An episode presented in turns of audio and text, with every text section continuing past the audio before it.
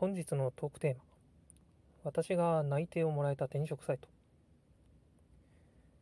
今日も一日お疲れ様です。鴨助です。このラジオは仕事が辛い。もうやめたいでもやめたらどうなるか不安なんだよな。というあなたと一緒に 仕事を辞めることについてお話しするラジオです。えー、まずは先週の木曜日、あの、更新できなかったとすいませんでした いや、あのね、現職でクタクタになっちゃって、もうね、時間的にも気力的にもなんかラジオ更新とか言ってる場合じゃないなっていう状態だったんで、まあ、あの、素直にお休みさせてもらいました。はい。あの、すいませんえー、今後ですね、ちょっとまた、あの、更新する元気がない時に、あの、まあ、なんかお詫びコメントをね、出すために、Twitter アカウントでも作ろうかなと、あの、思うんで、あの、まあ、多分この後ね、あの、アカウント作って、あの、置くので、まあ、ラジオのね、コメント欄に、その、まあ、Twitter でも載せておこうと思います。えー、なんで、もうなんか仕事なんかやめてやるっていう方はね、あの、よかったらフォローしてください。はい。まあ、ちょっとあの軽い謝罪と宣伝はここまでにして、本題の退職トークに、え、移りたいと思います。えー、まあ、前回の配信で転職を考えているなら、まあ、とりあえずやってみてほしいことを3つお話ししました。どうですかね？なんか1個でも行動に移せたでしょうかね？まあ、そうは言ってですもんね。えー、そうは言ってでもですよね。そうは言っても、まあ、すぐに行動できる人って、まあ、そんなに多くはないと思うんですよね。特に、あの、3つ目の転職エージェントに登録してみるっていうのは、まあ、登録の手間とかめんどくさいし、まあ、登録したらなんか本当に転職しなきゃいけないような気がしちゃって、まあ、そもそもこう登録する心理的ハードルも高いかなと思います。まあ、なので今回は転職サイトは、まあ、どこに登録したらいいのかなとか、まあ、実際どんなルートで、ね、私はあの次の仕事決めたのとか、そういったあの、まあ、疑問というか、に対して、まあ、一つの事例として、あの自分の経験をお話ししてみようかなと思います。えっと、まず転職サイトを、まあ、どこ使えばいいのっていう話なんですけれども、えっと、私の場合は、ま、3種類のサイトを使用しました。1個目が、まあ、あの大手の転職エージェント。で、2個目が、えー、業界特化型の転職エージェント。で、3つ目が、あの、ちょっとマイナーな直接応募型のサイトです。で、えっと、まあ、先に言っちゃうんですけれども、あの、私が企業から、あの、内定をね、いただくことができたのは、えー、3つ目のマイナーな、あの、直接応募型のサイトになっています。ただですね、あのその先に挙げた2つの転職エージェントを利用していなかったら、まあ、おそらくあの直接応募型のサイトでも、まあ、内定はいただくことはできなかったかなと思うので、えっ、と、個人的にはですね、今挙げた、あの、大手の転職エージェント、で、業界特化型の転職エージェント、で、直接応募型のサイトの順で登録してみることを、まあ、お勧めします。えっ、と、まあ、ちょっと完全に余談なんですけれども、えっ、ー、と、まあ私はですね、結局、えっ、ー、と、いただいた内定は辞退しまして、まあ、別の企業さんと、あの、業務委託契約っていう形でちょっと今後仕事するということにしました。えー、まあ、第1回配信で、あの、なぜか個人事業主やりますみたいな話をした、まあ、したと思うとかしたんですけれども、あの、まあ、その個人事業主って何なんていうと、そういう業務委託でお仕事することになったんで、まあ、あの、法律上というか、書類上というか、まあ、あの、個人事業主扱いになるということですね。まあ、ちょっとそれだけ補足しておきます。はい。では、あの、話を元に戻して、まあ、先ほどお話しした3つの転職サイトについて、まあ、それぞれどんなことをしたのかなっていうのもお話ししていきます。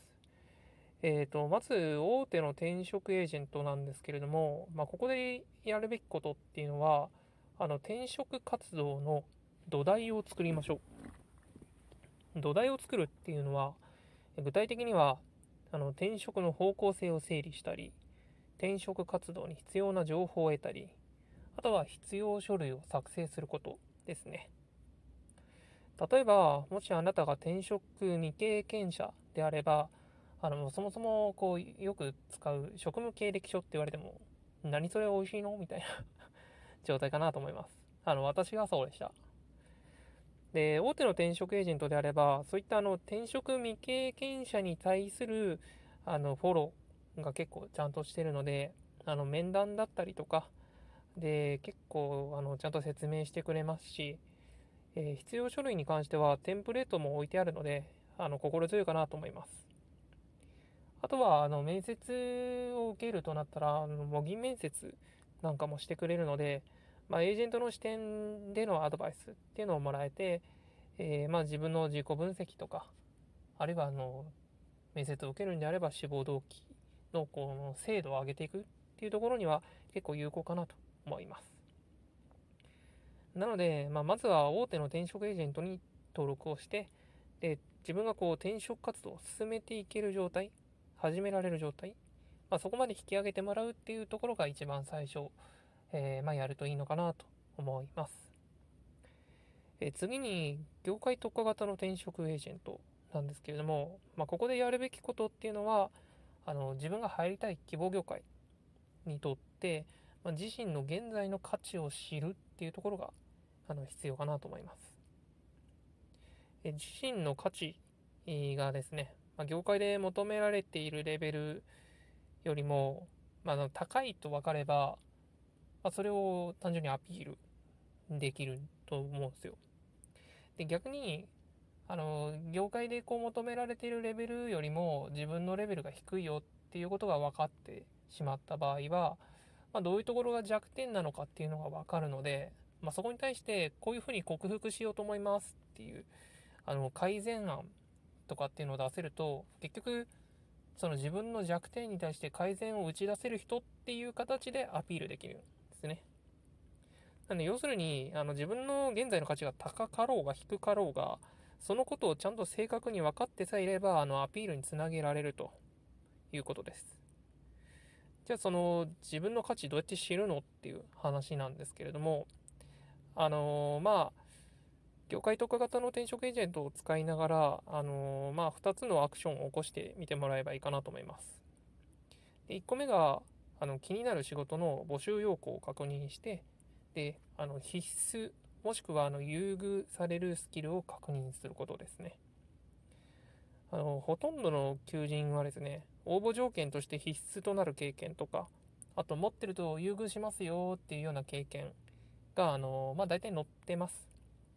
なので、そのスキルを、まあ、自分自身が持ってるかどうかっていうのが、あの自分の価値を知る一つの指標になるかなと思います。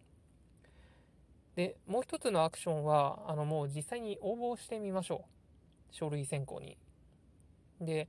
あの応募した企業から、まあ、あのお祈りされる場合、なんかまあいきなり落ちる前提なのもあれなんですけど、あのまあ、お祈りされる場合ですね、不採用の理由っていうのをエージェントからあの教えてもらえることがあります。で、まあ、その理由を聞くと、あの求人票からは見えてこない企業が求める人物像の、まあ、なんですかね、本音みたいなのが、こう、ちょっとそれとなくわかるので、あのー、まあ、そこがね、また一つ目安になってくるかなと。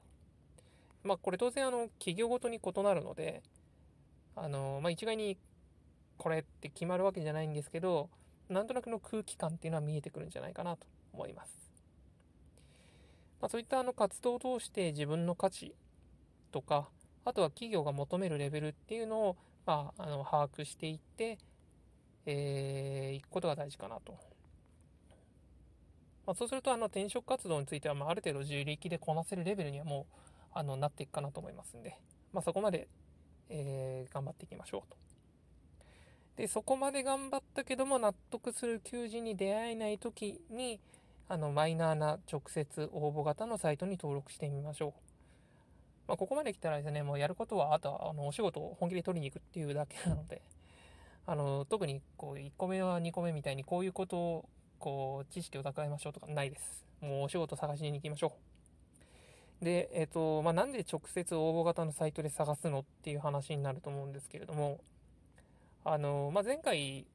の配信でちょっとご紹介した転職の思考法にも書いてあるんですけれども、あの、転職エージェントはですね、基本的に、あの、求人を募集している企業っていうのは、エージェントに対して結構高いお金を払わなきゃいけないんですね。なので、あの、資金的な余裕がない企業とか、あとはまあそんなに宣伝しなくても、あの、人集まるよっていう企業は、エージェントでの募集はあまりしなかったりするんですね。で、そういった企業の中にも、あの、いい求人があったりとかするので、まあ、そういうのを逃さないために直接応募型のサイトっていうのは一つ登録しておくといいかなと思います。はい。ちょっとあの、言うこと多かったんで、若干駆け足めに話したんですけれども、大丈夫でしたかね。はい。というわけで、本日は、あの、私が内定をもらえた転職サイトっていうテーマのもと、まあ、どんな対象、ん？どんな転職サイトに登録するといいかについてお話ししました。あの、個人としては、私個人としては、大手の転職エージェント、業界特化型の転職エージェント、で、マイナーな直接応募型のサイトの3つに登録することをお勧めします。あの、本当に実際どこを使ったのっていうのは一応コメント欄に貼っておくので、もう本当にどこ登録したらいいかわからないっていう人は参考にしていただければと思います。うん、そんなとこですかね。まあ、あとは本当に登録してみましょう。あの、まあ別にね、あの嫌になったらメール無視しちゃえばいいので はい。まあやらないと変わらないのでやってみましょうって感じですね。はい。ちょっと時間ないんで、もう最後雑だったんですけど、はい、すいません。なんで最後まで聞いていただきありがとうございます。えー、また明日も一日一緒に頑張りましょう。お疲れ様でした。